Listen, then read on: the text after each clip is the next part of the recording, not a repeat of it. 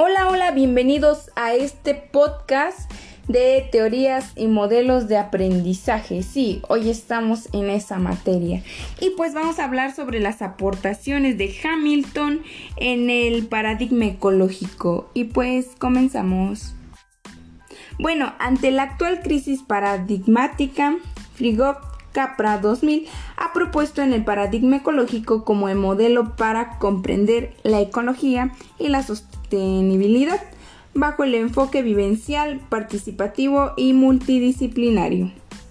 En tal sentido, se ha planteado la discusión de aspectos relevantes de dicho paradigma como alternativa emergente para postmodernidad, es decir, proponer una educación para un nuevo tipo de desarrollo que integre armónicamente lo humano, lo ecológico y lo sostenible y que proporcione el logro de aprendizajes significativos en los alumnos, lo cual supone implementar desde una pedagogía constructivista el conocimiento de, expectativas, motivaciones, valores y experiencias de los participantes en un determinado contexto sociocultural que incluye la familia, la comunidad, el sistema educativo y los organismos vinculados con la escuela y la sociedad. Aportaciones hacia la educación de Sir Hamilton.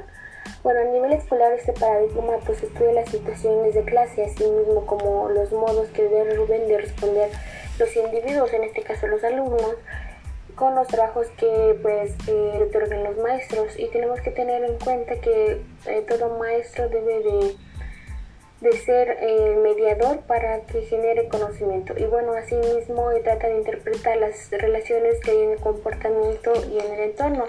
Esto este pues fijando las interacciones que hay entre persona, grupo y medio ambiente. Bueno, el paradigma ecológico, según Hamilton, este, dentro de la educación, pues dice que es muy importante eh, atender la interacción en el entorno y profundizar pues este el conocimiento hacia los alumnos. Esto eh, tiene que hacerlo el maestro. Asimismo como que debe de de asumir el proceso de enseñanza-aprendizaje como un proceso interactivo y que tiene que ser continuo entre los alumnos, que el maestro debe de lograr esa confianza con los alumnos, así mismo como esa interacción y asimismo eh, pues tratar de hacer procesos eh, de pensamientos, actitudes, creencias o percepciones de, la, de, la, de los agentes de aula.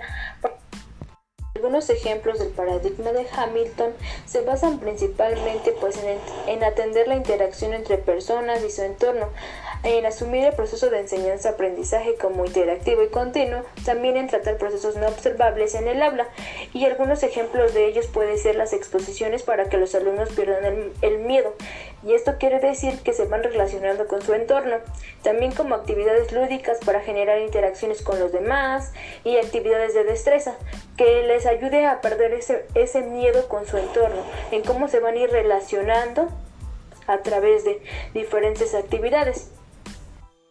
Bueno, bueno, estos serían algunas aportaciones que realizó Hamilton. Y pues nos vemos hasta la próxima.